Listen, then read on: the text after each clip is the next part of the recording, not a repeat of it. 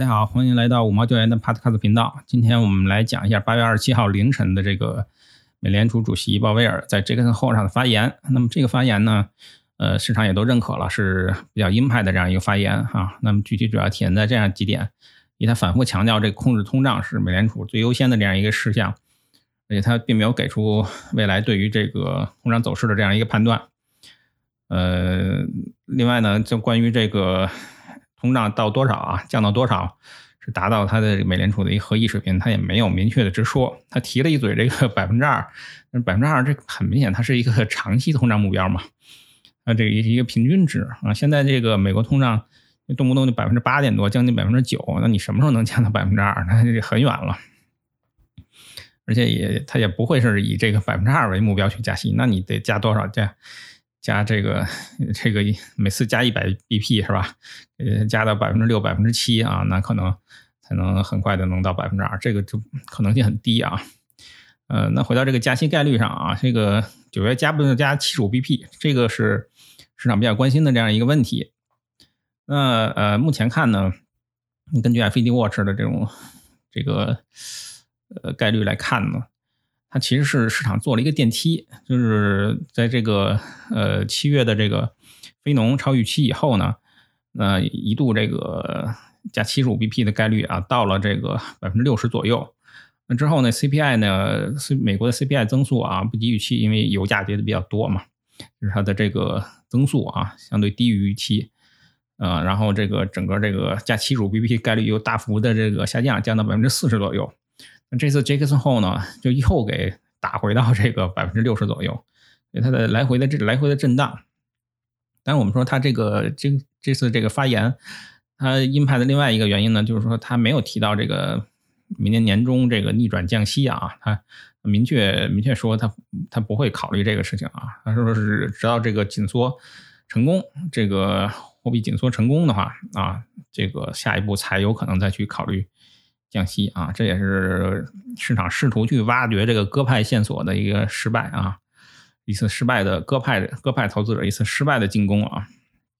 另外，关于整个经济衰退的这个，他也明确说了，说这个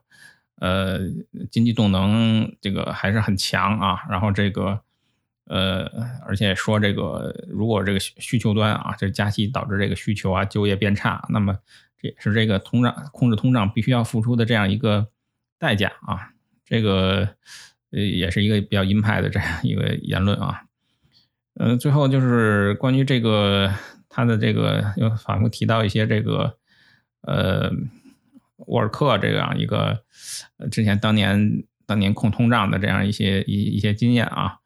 嗯，这个东西呢，就是其实回应了市场的一个 前很多机构发了一些报告啊，说这个。鲍威尔不是沃尔克，那这个他就就很很微妙了啊！他这个可能是还是呃对这次对此表示表示不满吧？这个然后要要要反击一下这个媒体的这样一个语气，说我已经吸取了这个沃尔克的这个前任的这样一个整个他的这个管控通胀管控的一个失败啊，他不可能是。呃，犯这个之前这个过早降息，然后这个导致美联储失去信用的这样一个，呃，这个前怎么说呢？这个还会吸取这个前车之鉴吧？嗯，那么整个市场方面呢，我觉得我个人觉得，嗯，后面还是震荡的可能性比较大吧？啊，短期亚洲时间周一可能会包括汇率市场啊，然后这包括这个呃债市啊、股市啊，都有可能会。再往鹰派预期再冲一下，那这个有多大空间呢？其实也很难说啊。后面可能每一次的这个，呃，这个出，因为马上就要出八月的数据了嘛，所以短期看呢，大家肯定还是要等八月数据。然后真正八月数据出了呢，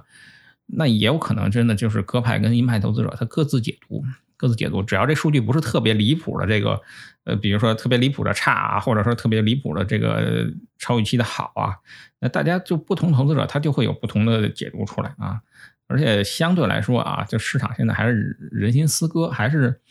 还是因为你相就是大于大部分投资者来说啊，你只有鸽派才能赚钱，对吧？所以。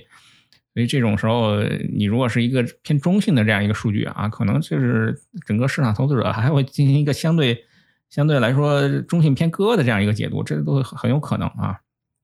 所以目前看呢，呃，这个呃鲍威尔的这个抗通胀啊，以及这个市场跟这个美联储加息之间的这样一个博弈啊，它确实进进入一个持久战了啊。这个左右横跳哈，这个大家在比拼耐性了，进入到这样一个阶段了。好，那这是今天的内容啊，呃，欢迎大家订阅五毛教员的 Podcast 频道，拜拜。